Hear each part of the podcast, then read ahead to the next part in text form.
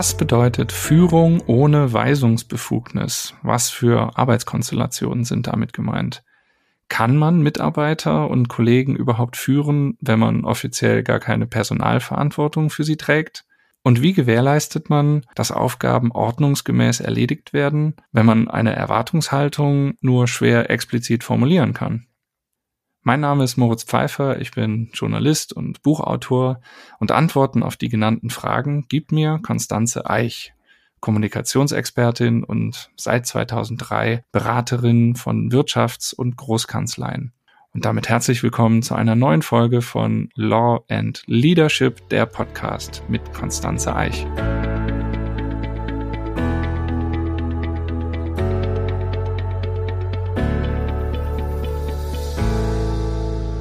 Hallo Konstanze. Führung ohne Weisungsbefugnis. Das klingt ja zunächst mal wie ein Widerspruch eigentlich. Kannst du Beispiele nennen, wo genau das zutrifft? Was sind das für Situationen? Was sind das für Konstellationen? Hallo Moritz, ich freue mich, dass wir uns wieder hören. Und ähm, ja, ich kann gleich schon sagen, diese Konstellation ist gar nicht so selten. Ich möchte schon fast sagen, sie kommt viel häufiger vor als das andere Führungsverhalten, weil wir tendenziell natürlich viel mehr Senior Associates beziehungsweise Team Members haben, die irgendwie ja auch Führungsaufgaben oder zumindest Anleitungsfunktionen äh, übernehmen im Team für ihre Partner und Partnerinnen. Ja, und äh, diese Sandwich-Führungskräfte, äh, die haben es natürlich auf der einen Seite schwer, aber auf der anderen Seite ist es auch eine eine große Chance, zum einen dem Partner gegenüber das eigene Führungsverhalten zu zeigen und damit zu glänzen, gewissermaßen eben auf Qualitäten und äh, ja, vielleicht die Fähigkeit, äh, selber Partnerin oder Partner werden zu können, hinzuweisen. Und auf der anderen Seite muss man sagen, ist diese Sandwich-Führungsrolle beziehungsweise, ich nenne es jetzt auch mal fachliche Führung, auch die edlere Form der Führung. Denn wir haben ja nicht diese typischen Insignien der Macht, also dieses, ich bin der Partner, die Partnerin, ich führe mit dir das Personalgespräch durch, ich messe deine Leistungen, ähm, ich entscheide über Gehaltsanpassungen etc., sondern wir haben eine Führungssituation, die auf Augenhöhe funktionieren muss und die dennoch so funktioniert, dass ja, dass man dem anderen Erwartungshaltungen kommuniziert, dass der andere dann irgendwie doch das tut, was man will, ähm, oder zumindest, äh, dass er dahin begleitet wird, dass ein gemeinsames gutes Ergebnis bei rauskommt. Ja, ich würde sagen, fachliche Führung ist die edlere Form der Führung und deswegen ist sie für uns natürlich besonders interessant. Verstehe ich das richtig? Das sind dann meistens Leute, die sind schon länger in der Kanzlei drin, die kennen die Abläufe, die ähm, sind vielleicht fachlich sehr tief in einem Thema drin und die leiten dann Kollegen an, die in der Hierarchie eigentlich auf der gleichen Ebene angesiedelt sind wie Sie, aber vielleicht einfach kürzer mit von der Partie, kürzer in der Kanzlei arbeiten und oder vielleicht äh, thematisch weniger in einem in einem Fachgebiet drin sind. Ist das richtig? Sind das so Konstellationen? Ja, ich glaube, die Konstellationen äh, kann man so ganz gut beschreiben. Du hast jetzt das Wort Hierarchie genutzt. Wir haben ja tatsächlich auch viele Situationen, äh, wo wir sagen, es gibt diese klassische Hierarchie nicht, sondern es gibt halt mhm. eine Partnerin oder einen Partner und es gibt dann das Team. Aber natürlich ergeben sich aus, ich sage jetzt mal, äh, Dienstzugehörigkeit, also sprich, wie lange bin ich schon im Team, wie viel Erfahrung habe ich schon, ähm, und äh, wie tief bin ich in bestimmten Prozessen und vielleicht auch bei bestimmten Mandaten involviert. Diese äh, Voraussetzungen sind natürlich prädestiniert oder diese, diese Erfahrungen sind dann prädestiniert dafür, dass man wieder Erfahrungen an andere weitergibt und andere ein anleitet, die eben im Team neu dazugekommen sind. Aber ich glaube, wenn Leute zusammen im Team arbeiten, ergeben sich grundsätzlich immer wieder Situationen, ähm, wo man Verantwortung übernimmt für irgendein Thema, dass irgendein Arbeitsprozess oder ein Arbeitsschritt äh, übernommen wird, äh, dass irgendwas an den Mandanten kommuniziert wird beispielsweise und die Fäden bei einem selbst zusammenlaufen. Allein in dem Moment hat man ja schon äh, rein fachlich da den Hut auf. Und aus genau solchen Konstellationen ergeben sich dann diese, ja, ich sag mal, fachliche Führungsrollen, die ähm, durchaus ja auch mit Herausforderungen verbunden sind. Bleiben wir mal genau bei der Herausforderung. Was gibt's denn da für Schwierigkeiten? Kann das ein Akzeptanzproblem sein, dass ich nicht als Führungskraft anerkannt werde, wenn ich eigentlich auch gar keine Führungskraft bin? Oder können es auch Konkurrenzsituationen sein, was es dann schwierig macht? Oder vielleicht auch, wenn ich nicht offiziell die Verantwortung habe, dass ich denke, okay, jetzt juckt mich vielleicht auch gar nicht jetzt, ob es klappt oder nicht. Also was sind, was sind die Schwierigkeiten, die da entstehen können?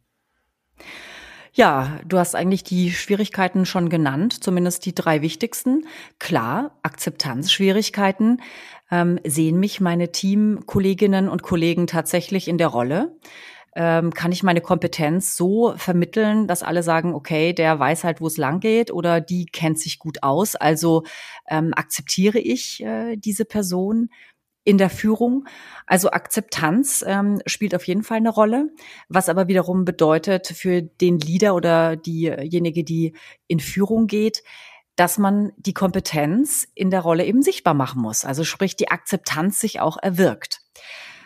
Du hast noch das Wort Konkurrenz erwähnt. Ich glaube, da kann man auch ganz gut einhaken, denn in der Tat, nehmen wir mal an, es gibt verschiedene Kolleginnen oder Kollegen im Team, die gleichermaßen in einer bestimmten Führungsverantwortung sind, also sprich für ein bestimmtes Thema den Hut aufhaben, vielleicht sogar für das gleiche Thema dann ähm, ist es insofern interessant, weil diese beiden Personen natürlich gerade um die Aufmerksamkeit der Partnerin oder des Partners wieder kämpfen müssen. Also wer ist da der Bessere? Wer wird mehr akzeptiert? Wer ähm, ist ja vorne mit dabei, möchte ich schon fast sagen. Das heißt, aus solchen Konstellationen könnten sich natürlich Konkurrenzsituationen ergeben, die für das Gesamtteam wiederum unproduktiv sind, weil man sehr viel Energie darauf verschwendet, einfach im Konkurrenzverhalten zu sein und sich gegenüber dem anderen abzugrenzen, statt der eigentlichen Aufgabe ja nachzukommen, nämlich sich zu kümmern, die anderen weiterzubringen und äh, eigentlich die Aufmerksamkeit den Mitarbeitenden beziehungsweise den anderen Teammitgliedern zuteilwerden zu lassen. Also Konkurrenz könnte auf jeden Fall ein Thema sein. Und du hattest noch das Wort Zuständigkeitsgefühl äh, genannt. Ja, äh, sich zuständig zu fühlen, das ist, glaube ich mal, per se eine sehr gute Voraussetzung, um überhaupt in Führung zu kommen. Da gibt's eigentlich eine ganz einfache Sache, weil nicht jeder fühlt sich von, von sich aus sofort zuständig für alles. Da braucht es tatsächlich die klare Ansage auch von oben. Also der Partner, die Partnerin, der dann hergeht oder die sagt, ähm, so, Michael, äh, du bist jetzt ab sofort verantwortlich für und nicht nur mir das sagt, sondern es am besten vor der Gruppe sagt, sodass wirklich alle Bescheid wissen, dass Michael jetzt in dieser Rolle ist und ab sofort für X, Y und Z die Verantwortung übernimmt. Und damit ergeben sich zwangsläufig Zuständigkeiten, denen man, denen man ja auch nachkommen kann. Wenn wir jetzt diese Ansage im Team vielleicht auch schon hatten, wie führe ich dann auf Augenhöhe oder auf ähnlicher Hierarchieebene? Also kann ich mich da völlig ausleben mit den Führungsstilen, über die wir auch schon gesprochen haben und auch noch spr sprechen werden? Oder gibt es da für dieses Führung ohne Weisungsbefugnis ganz besondere Hebel und Aspekte, vielleicht Techniken, auf die ich achten muss? Ja, ich hatte es ja vorhin schon angesprochen. Wir haben ja nicht diese typischen Insignien der Macht mhm. oder eben äh, das, die, die Möglichkeit, auch mit Konsequenzen äh, zu arbeiten, wenn irgendwas nicht gut funktioniert oder Belohnungssysteme anzuwenden. Das Einzige, auf das wir uns referieren können, und deswegen habe ich auch vorhin gesagt, das ist die edelste Form der Führung, ist tatsächlich, sich voll und ganz dem Menschen ähm, ja, äh, zu, zu, zuzuwenden, für den Menschen da zu sein, den Menschen zu sehen, den Menschen zu begleiten, für den Menschen da zu sein. Ja, und ähm, letztlich wirklich diese, diese volle Aufmerksamkeit ähm, auf dieses Individuum zu, zu lenken. Und äh, durch diese Aufmerksamkeit, die ich einfach diesem Menschen entgegenbringe, habe ich natürlich unterschiedliche Führungsmöglichkeiten ähm, ja, mal ganz äh, banal gesprochen, äh, mir selber auch mal klar zu machen, ich bin in der Rolle, den ähm, Mitarbeiter oder die Mitarbeiterin, der oder die jetzt in meinem Team hier mitarbeitet, voranzubringen. Also sprich, ihm zu zeigen, wie er etwas machen kann, damit er schneller wird, damit er die besseren Ergebnisse produziert, damit er so arbeitet, dass es dem Partner gefällt. Also das heißt, man hat natürlich ganz viele Möglichkeiten, den anderen besser zu machen. Und ich glaube, diese Attitüde ist schon mal eine sehr äh, hilfreiche um ähm, ja zu zeigen, dass ich eben äh, ein Sparring-Partner bin, ein Berater bin, vielleicht sogar ein Tippgeber und aus dieser Rolle heraus den Mitarbeiter ähm, gut führe. Dann äh, gibt es natürlich auch die Rolle des Zuhörers zu sein. Also sprich mal mit Aufmerksamkeit dem Mitarbeitenden äh, zu begegnen. Was beschäftigt dich gerade? Ähm, wo, womit hast du Schwierigkeiten? Wie kann ich dir weiterhelfen? Oder ähm, was läuft gut, was läuft noch nicht so gut?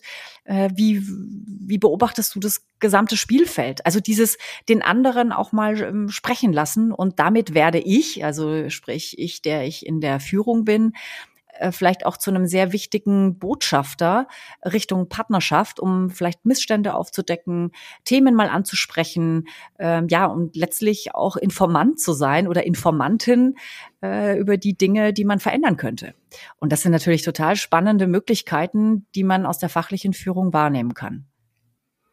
Wie wichtig ist Sprache? Du bist ja auch Rhetoriktrainerin. Worauf muss man da achten? Wie trifft man den richtigen Ton? Ja, die Sprache ist der Schlüssel zu allem, das ist ganz klar. Und äh, gerade zum Beispiel, wenn es darum geht, Erwartungshaltungen zu formulieren. Denn natürlich müssen wir auch in der fachlichen Führung dem anderen sagen, äh, was am Ende dabei rauskommen soll. Ähm, in so einer Konstellation kann ich aber zum Beispiel nicht sagen, ich will, dass das morgen fertig ist oder äh, zu sagen äh, in der Feedback-Situation, äh, das kann man so leider nicht verwenden, das funktioniert nicht, äh, mach's bitte nochmal neu, sondern ich muss natürlich gerade äh, die, die Sprache nutzen, die äh, vielleicht so ein bisschen um die Ecke denkt. Zum Beispiel, wenn ich jetzt ähm, eine Situation habe, um eine, eine Erwartungshaltung zum Beispiel zu formulieren, könnte ich erstmal die eigene Rolle klären. Also dass ich zum Beispiel sage, also pass auf, wir haben jetzt ähm, folgende Aufgabe auf den Tisch bekommen. Meine Rolle ist dabei, dass ähm, ich diesen Prozess überwache oder dass ich hier die Fäden zusammenhalte oder dass ich die Ergebnisse einsammle und sie dann dem Partner vorlege oder was auch immer eben die Zielsetzung ist. Sprich, die eigene Rolle dem anderen auch darzulegen. Das ist mal sprachlich, glaube ich, äh, und inhaltlich eine Voraussetzung. Aber dann kommt ein ganz interessanter Punkt, denn ich kann zum Beispiel im nächsten Schritt die Anforderung, also die eigentliche Erwartungshaltung an die Qualität zum Beispiel, auf eine dritte Person spielen. Zum Beispiel dem Partner ist äh, total wichtig, dass wir das und das und das machen. Oder der Mandant erwartet von uns, dass er bis nächste Woche dieses und jenes und das da äh, bekommt. Oder ähm, das Management hat gesagt, dass äh, wir ab sofort dies und das und jenes tun sollen. Also das heißt, ich spiele immer über die dritte Person mhm. und kann darüber natürlich ähm, sprachlich mich aus der Schusslinie nehmen. Das heißt, nicht ich bin der Bösewicht, sondern die anderen sind die Bösewichte in Anführungszeichen. Und das macht natürlich ähm, ein Verstehen, ein Annehmen dieser Information wesentlich leichter, als wenn ich sage, ich will, dass du. Ne?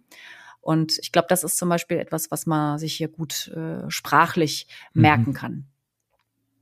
Wie wichtig ist es, dass die Person, die diese Führungsrolle innehat, sich immer wieder rückversichert mit ihrem eigentlichen Vorgesetzten? Ja, sehr wichtig der, die Rücksprache mit dem Vorgesetzten ist ja letztlich auch mein Kontakt zu meiner eigenen Führungsperson, Person, die, der ich zugeordnet bin. Das ist eine schöne Möglichkeit, um in Kontakt zu sein, in Austausch zu sein, vielleicht auch sich zu verständigen darüber, was die Ziele sind. Die äh, Realität zeigt nur oft, dass diese, diese Rückkopplung selten funktioniert, weil natürlich auch die Partnerin oder der Partner nicht immer greifbar ist, vielleicht auch diesen Diskurs einfach noch nicht kontinuierlich fördert, äh, aus unterschiedlichsten Gründen. Und da ist es natürlich oft so, dass man nur in Problemsituationen dann den Partner aufsucht und den Partner dann fragt, ja, äh, Mensch, ich habe hier eine Schwierigkeit mit dem Mitarbeiter, was machen wir mit dem? Und äh, dann ist sozusagen der Partner dann die, die Instanz, die dann auch das kritische Feedback dann formuliert. Aber meines Erachtens ist es schön, wenn es mir gelingt, ähm, diesen Weg tatsächlich auch in verschiedensten Eskalationsstufen, möchte ich jetzt mal sagen, zu gehen. Das heißt, nicht sofort den Partner einzubeziehen, sondern die Dinge tatsächlich weit davor versuchen zu klären und nur im Ernstfall, im mhm. Notfall den Partner damit auch zu involvieren. Ich glaube, die Partnerchef schätzen das auch. Ähm, gerade so ein Verhalten, weil das zeigt, dass man kompetent ist, dass man die Aufgabe wirklich vollumfänglich wahrnimmt. dass man sich bemüht. Und äh, ja, allein schon das ähm, sind Gründe, ähm, vielleicht nicht sofort den Partner mhm. zu involvieren. Aber du hast natürlich recht, Moritz, irgendwann ist der Punkt gekommen. Dann, dann muss ich die Rückkopplung suchen, um vielleicht auch mir selber Rat zu holen, wie ich in der jeweiligen Situation umgehe. Einmal, um sich Rat zu holen, aber ich glaube doch auch, um wenn irgendwas schief läuft, lieber frühzeitig Probleme aus dem Weg zu räumen, weil letztlich verantwortlich, wenn etwas schief läuft, bin ja wahrscheinlich eher ich, der da diese Sandwich-Rolle einnimmt, als derjenige, der es ausführen sollte. Tja, das würde ich zum Beispiel nicht so ohne weiteres gleich sehen, weil okay. ich bin ja nicht personalverantwortlich, sondern ich bin jetzt erstmal fachlich verantwortlich und werde da auch das Beste tun, damit das Ergebnis entsprechend ähm, ja erreicht wird. Wenn das jetzt aber etwas ist, was tatsächlich einen Mitarbeiter betrifft, der immer zu spät kommt, der ähm, in irgendeiner Form seine Aufgabe nicht richtig wahrnimmt, der ein Autoritätsproblem vielleicht hat, auch hat oder mich in meiner Rolle nicht akzeptiert. Ähm, also es gibt ja vielfältige äh, Schwierigkeiten, die sich einstellen können.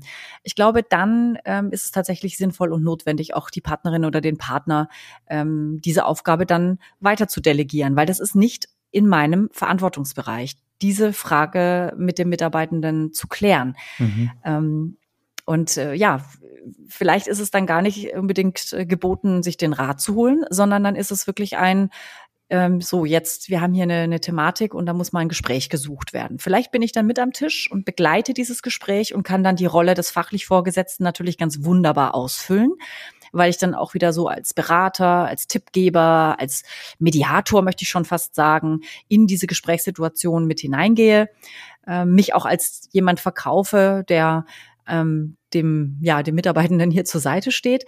Aber auch das ist nicht immer so ohne weiteres gegeben, weil wenn das Problem zwischen mir und dem Mitarbeiter oder dem, dem Teammitglied besteht, dann äh, ist es ja erst recht ungünstig, ne, wenn, wenn ich dann berate, wie derjenige sich dann zu verhalten hat, sondern dann haben wir eher den Partner, der die Mediatorenrolle mhm. dann ausfüllt und äh, zwischen uns vermittelt. Wenn wir diesen, das ist ja schon eine gewisse Eskalationsstufe, wenn man das mal außen vor lässt und, und einen Schritt noch davor ist, hm, ich spreche jetzt nicht von Arbeitsaufträgen und wirklichen Ergebnissen, sondern ich spreche jetzt eher so von Verhaltensweisen, wie du es auch gerade schon gesagt hast. Der kommt vielleicht zu spät oder irgend, es ist irgendwo ein bisschen äh, Respekt, der fehlt oder so. Wie kann ich sowas denn ansprechen, wenn ich eigentlich auf Augenhöhe mit demjenigen bin? Als gut gemeinten Tipp. Auch da hilft oder? uns die Sprache ja. ja klar, Empfehlungen, gut gemeinte Tipps äh, geben. Ich würde sagen, das sind natürlich äh, immer ganz äh, typische Mechanismen. Gerade sowas wie ich empfehle dir, das so und so zu machen oder wenn du schneller werden möchtest oder wenn äh, du dir X und Y erwirken möchtest, rate ich dir oder empfehle ich dir, das so und so zu machen. Man kann natürlich immer auf sich selbst referieren, auch sagen, ich habe damals immer das so und so gemacht, das war für mich unheimlich hilfreich oder ich habe immer den Tipp gekriegt, das so und so zu machen. Ähm, das war einfach ein, ein guter Ratschlag, dem ich bis heute folge und den ich gerne an dich weitergebe. Also das mal die eine Sache. Wichtig sind sprachlich betrachtet auch die sogenannten Ich-Botschaften, die wir alle kennen. Und die sind natürlich in dieser Führungskonstellation ausschlaggebend.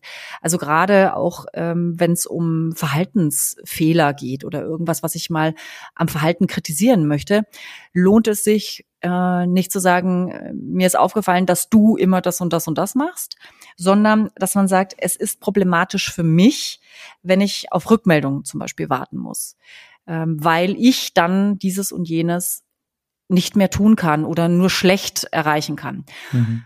Und diese Art der Formulierung hilft es eben auch wieder aus der Situation rauszukommen. Ich sag dir, was du zu tun hast. Ich bin hier, ich bewerte dich und äh, ich spreche so ein bisschen von oben herab, sondern ich stehe im Grunde als jemand nebendran, der mit einem Verhalten selber ein Problem hat ja, mhm. und der selber in Schwierigkeiten gerät. Und diese Sichtweise ähm, in der Sprache oder in die Sprache zu übertragen, das ist sicherlich einer der wichtigsten Tipps, den ich da geben kann, äh, wenn es um ja fachliche Führungssprache oder Führungskommunikation geht. Eine Frage habe ich noch, und zwar ist ja die Gefahr, dann ja irgendwie auch ausgenutzt zu werden, oder? Also wenn ich, ich, ich übernehme da Verantwortung und ich führe und ich habe Projektverantwortung, ich bin dafür verantwortlich, dass das Projekt läuft. Ich bilde diese Person vielleicht auch aus, aber ich habe gar keine offizielle Personalverantwortung. Da werde, werde ich ja auch monetär anders gestellt, als wenn ich jetzt wirkliche äh, Führungsverantwortung habe. Also wie gewährleiste ich, dass ich nicht ausgenutzt werde? wann ist der Moment gekommen, dass ich zu meinem Chef dann auch hingehen muss und sage, hier, guck mal, ich mache das alles und ich mache das auch gern und es macht auch Spaß, aber jetzt ist irgendwie auch der Schritt, der nächste Schritt fällig. Ja, und du hast es eigentlich schon gesagt. Dann ist der nächste Schritt fällig. Also ich würde immer diese Führungs- und Verantwortlich äh, Führungsaufgaben und Verantwortlichkeiten als ganz große Chance nehmen, unseren Rucksack zu füllen mit Kompetenzen, mit einfach wichtiger Aktivität. Denn wir müssen uns immer vorstellen, diejenigen, die in fachlicher Führung sind, nehmen den Personalverantwortlichen ja auch einfach unheimlich viel Arbeit ab und koordinieren das Geschäft, sorgen dafür, dass der Laden läuft das ist wertvoll. Und deswegen ist es auch eine tolle Aufgabe. Und ich möchte Sie alle ermutigen, wirklich die Hand zu heben, dem Moment, wenn es darum geht, auch fachliche Führung oder überhaupt Verantwortung für Mitarbeitende auch zu übernehmen, sich für Einarbeitungsprozesse zu engagieren, etc. Das sind wunderbare Gelegenheiten, die einen nicht nur schulen, sondern die einem unheimlich viel Munition auch geben, ja, sich in die nächste Rolle oder in die nächste Verantwortlichkeit innerhalb einer Karriere zu bringen. Auch für sich selbst zu verhandeln. Also äh, gerade im Personalgespräch zu sagen, Mensch, ich habe das und das gemacht und ich möchte mich gerne weiterhin engagieren und äh, sehe mich dabei jetzt in einer anderen Rolle oder vielleicht auch in einer anderen Position oder vielleicht äh, fließt es ein in den Business Case, der mich dann am Ende zum Counsel oder zur Partnerin oder zum Partner befördert. Also ich würde sagen, das sind wichtige Erfahrungen, die man sammeln sollte, die einen stärken und die einem Verhandlungsmaterial für sich selbst geben. Und äh, wenn sich dann aber nichts tut und ich sozusagen immer wieder die Verantwortung äh, habe für etwas, was sich nicht in in irgendeiner Wertschätzung, äh, und ich sage jetzt bewusst Wertschätzung, weil auch monetäre äh, Veränderungen sind natürlich Wertschätzungen. Hm, wenn sich das da nicht niederschlägt, dann habe ich aber auch wieder Verhandlungsmasse, um vielleicht zu sagen, äh, ich habe diesen Scope in meinem Vertrag und ähm, ich glaube, ich möchte gerne diese Verantwortlichkeit abgeben, um äh, im Rahmen meiner äh, meines Scopes einfach auch zufrieden zu sein und äh, dass das auch ja angemessen ist, sage ich jetzt mal. Das geht natürlich auch, ja, dass man auch Verantwortlichkeiten dann wieder zurückgibt oder sie in andere Hände gibt, um damit dann ähm, vielleicht auch nicht ganz so anspruchsvoll und verantwortungsbewusst tätig sein zu müssen. Aber das darf nicht das Kalkül sein. Ich glaube, da sind wir uns alle einig, sondern wir müssen das immer als, als, als Treiber für unsere Karriere betrachten. Als Treiber, weil wir uns damit auch äh, ja einfach wichtig machen für die Kanzlei, für die, das Referat. Menschen, die Lust auf Verantwortung haben, sollten unbedingt diese Verantwortung auch bekommen dürfen. Und wenn ich vielleicht noch eine Sache erwähnen darf, gerade weil wir jetzt ja heute vor allem diese Sandwich-Führungskräfte beziehungsweise fachlichen Führungskräfte adressieren oder über sie gesprochen haben, das ist eine ganz, ganz, ganz wichtige Information an alle Partnerinnen und Partner, die fachliche Führungskräfte in ihren Teams haben. Dass da genügend Anerkennung, genügend Wertschätzung, genügend Sichtbarkeit, also sprich auch Resonanz äh, stattfindet, Austausch stattfindet. Also diese Leute eben nicht nur als äh, dankbar hinzunehmen, so nach dem Motto, cool, ein anderer macht's, ja, kümmert sich um diese ganzen Koordinationsthemen, super, bin, dann kann ich was anderes tun. Nee, sondern wirklich diese Leute zu sehen und die aktiv zu führen, auch zu fragen, wie läuft's, sie zu beraten, wie sie es noch einfacher und besser machen können, ihnen auch als Sparing-Partner zur Seite zu stehen und mit ihnen auch diese Führungs, das Führungsleid gewissermaßen äh, auch zu teilen, weil das ist echt eine Aufgabe. Man hat es immer mit Menschen zu tun und wo Menschen sind, menschelt es äh, mit kleinen Animositäten, mit Unzufriedenheiten, die sich irgendwie ausdrücken mit dem ja den Herausforderungen, die halt auch das Leben mit mit sich bringt. Äh, Kinder sind krank daheim oder Corona findet mal wieder statt im Team, Arbeit muss irgendwie umgeschichtet werden. Das sind alles Themen, die alle betreffen und auch alle Führer und Führungskräfte gleichermaßen. Deswegen meine Empfehlung ganz klar an alle Partnerinnen und Partner oder diejenigen, die in Personalverantwortung sind. Wir müssen uns um die fachlichen Führungskräfte immer besonders kümmern, denn ohne die bricht natürlich auch unser ganzes Gerüst zusammen. Ein sehr schönes Schlusswort, wo ich gar nichts hinzufügen möchte. Vielen Dank, Konstanze, für diese wirklich interessanten Denkanstöße. In 14 Tagen sprechen wir im Podcast Law and Leadership über Führung durch Motivation. Dass motivierte Mitarbeiter bereitwilliger und besser arbeiten, erscheint ja zunächst wie eine Binsenweisheit. Aber äh, wie schwer es sein kann, Mitarbeiter dann tatsächlich zu motivieren und zu erkennen, was motiviert sie, was demotiviert sie. Darüber sprechen wir dann eben in der nächsten Folge. Und wir freuen uns da sehr drauf. Vielen Dank fürs Zuhören, sagen Moritz Pfeiffer und Konstanze Eich.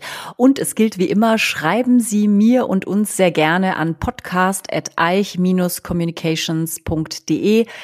Wir arbeiten gerne Ihre Anmerkungen, Ideen und Fragestellungen ein. Und ich danke an dieser Stelle auch schon mal für die vielen, vielen tollen Zuschriften, die wir bekommen haben. Das motiviert uns. Und äh, ja, ich hoffe, dass wir immer wieder interessante Antworten für Sie bereithalten. Vielen Dank.